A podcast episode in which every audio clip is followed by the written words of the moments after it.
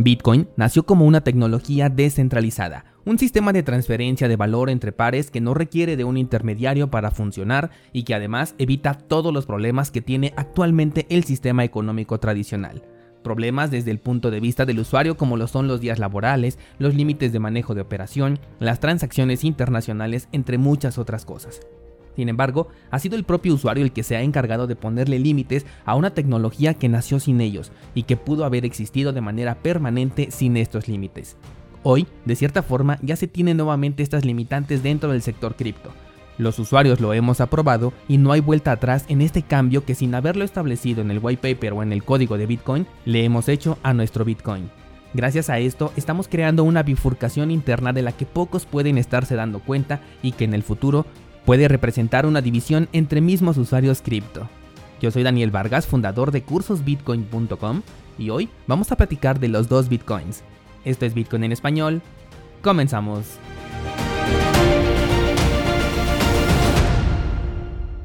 Bienvenidos descentralizados a este lunes 3 de mayo de 2021 Hoy vamos a tratar un tema que iba a decirte considero, pero en lugar de escuchar mi opinión, mejor al final cuéntame qué consideras tú y la analizamos las respuestas, ¿vale?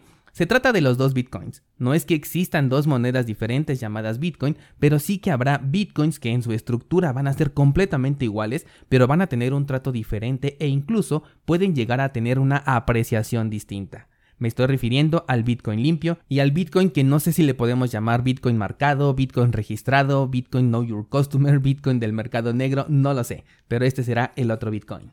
¿A qué me refiero? La semana pasada te conté sobre un descentralizado que defendía a Binance ante comentarios que hice. Comentarios que son hechos y que únicamente recopilo para dártelos en forma de noticia. Este tipo de defensas son las que le dan un gran valor al sector centralizado dentro de este ecosistema cripto. Por supuesto, estoy hablando de los exchanges en general. Tenemos pilares dentro de este sector como Coinbase o Binance, pero en realidad cualquiera que sea centralizado va a aplicar para lo que vamos a platicar el día de hoy, pues finalmente todos ellos van a tener que acatar las mismas normas si es que quieren seguir existiendo. Estos exchanges están agregando controles y restricciones a nuestra tecnología que había nacido sin ellos, a cambio de una facilidad de acceso y de uso. No voy a negar en ningún momento que comprar a través de Coinbase, Bits o Binance es una experiencia placentera que se compara muy poco con la que tenemos en plataformas como Hodl Hodl o BISC, en donde tenemos una experiencia peer-to-peer pero que es mucho más tardada. Lo digo porque comprar en Hodl Hodl o BISC puede ser tarea de por ejemplo una hora, mientras que en Bitso puedo comprar Bitcoin en menos de un minuto con todo y la costosa transacción que hago hacia mi cartera en frío. Sin embargo, esta facilidad de uso nos está costando bastante caro, y es que gracias a las regulaciones que los exchanges tienen y peor aún las que van a tener en el futuro, se va a provocar lo que llamo una bifurcación interna. Cuando hablo de regulaciones estoy hablando de Know Your Customer, direcciones Bitcoin autorizadas, que son las llamadas eh, lista blanca de los exchanges, pero sobre todo a la entrada y salida de Bitcoin mezclado o para mezcla.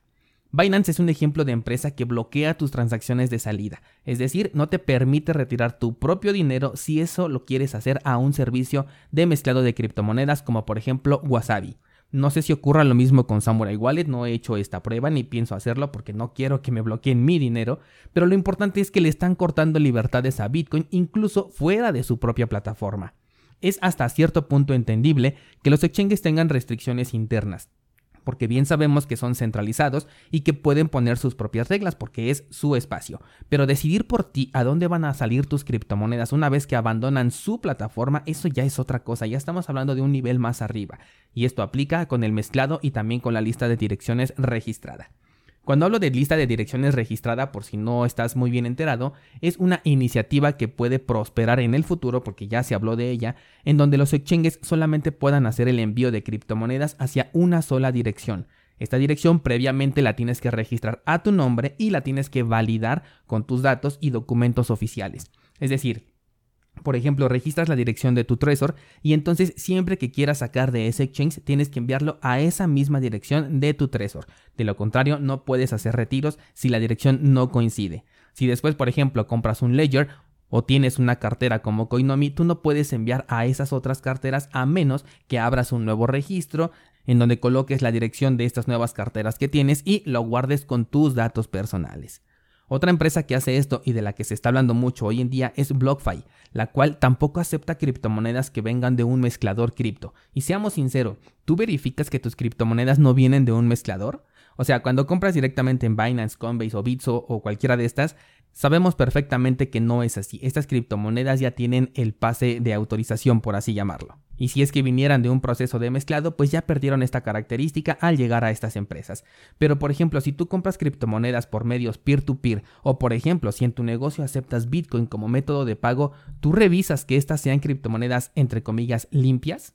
Creo que ni siquiera te había pasado esto por la cabeza, ¿verdad? Solamente utilizamos las criptomonedas como queremos y ya, así debería de ser. Pero imagínate que llegamos al punto en que los exchanges solamente acepten criptomonedas entre comillas limpias. Y como dije, BlockFi ya es uno de ellos, o sea que no estoy hablando de una suposición o del futuro, sino de algo que ya está activo en este momento.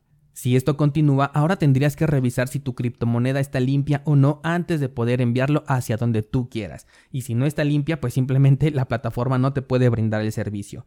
Lo peor de todo son dos cosas. La primera de ellas es que si no revisas, como las transacciones en Bitcoin a nivel de protocolo son fluidas y no hay nada que te lo pueda impedir, tus criptomonedas cuando hagas una transacción hacia BlockFi o hacia Binance o hacia cualquier otra empresa van a realizarse sin ningún problema, pero una vez que esté dentro de esa plataforma entonces automáticamente van a ser bloqueadas y para que tú las puedas sacar tendrás que entregar tus datos personales, eh, enviar documentación y quién sabe si en el futuro hasta tengas que dar una explicación de por qué tus criptomonedas no están limpias para asegurarse que no eres parte del terrorismo digital. El segundo punto es que no se puede saber cuándo un Bitcoin viene o no de un mezclador. Y aquí seguramente te preguntarás, bueno, entonces, ¿cómo es que estas empresas lo detectan y lo pueden bloquear? Bueno, pues es por simple intuición. O sea que pueden bloquear tus criptomonedas simplemente porque parece que tu Bitcoin está mezclado. Y es que en el registro de la blockchain, un Bitcoin mezclado lo que hace es distribuir los inputs y los outputs de tal forma que no se sepa ni el origen ni el destino, pues todas las cantidades son iguales. Pero esto igual se puede lograr con una transacción propia sin la necesidad de que realmente sea un mezclado. Es decir, que una transacción común podría parecerse mucho a una transacción mezclada. Y estas empresas pueden decir, aquí parece que las mezclaste, así que están bloqueadas y si las quieres de vuelta, explícame por qué, dame tus datos y obviamente ese registro queda grabado de forma indeleble. Este registro va a decir Daniel Vargas utiliza criptomonedas mezcladas y este registro va a llegar muy muy lejos tanto en tiempo como en distancia. Además, estos exchanges, como hemos visto, ni siquiera van a poder ofrecer toda la oferta cripto con gran libertad. Por ejemplo, Monero ya ha sido deslistada de algunas casas de cambio por sus características de privacidad. Y como a los usuarios les es más fácil utilizar un exchange centralizado, entonces la liquidez de Monero en exchanges descentralizados, que es donde sí va a seguir operando, va a ser mucho más baja y por ende se va a volver menos atractiva. Es aquí donde tendremos los dos bitcoins. Aquellos que están aptos para utilizarse en el sector centralizado que nosotros mismos le dimos fuerza gracias a su facilidad de uso, y aquellos bitcoins que vengan de una mezcla, los cuales por un lado serán rechazados por los servicios centralizados, pero por el otro van a ser cotizados por quienes buscan soberanía y anonimato, al grado de que incluso estarán dispuestos a pagar una mayor cantidad de fiat por estos bitcoins. De hecho, esto también ya sucede, los bitcoins que nacen de la minería son mucho más caros, justamente por la razón de que son bitcoins vírgenes que no tienen ningún historial y no están ligados a ninguna identidad. Por eso cuando me preguntan sobre minería en la nube te digo que la ganancia que vas a obtener no es monetaria, sino que es ganancia en términos de privacidad. Hay gente que paga un plus por estos bitcoins.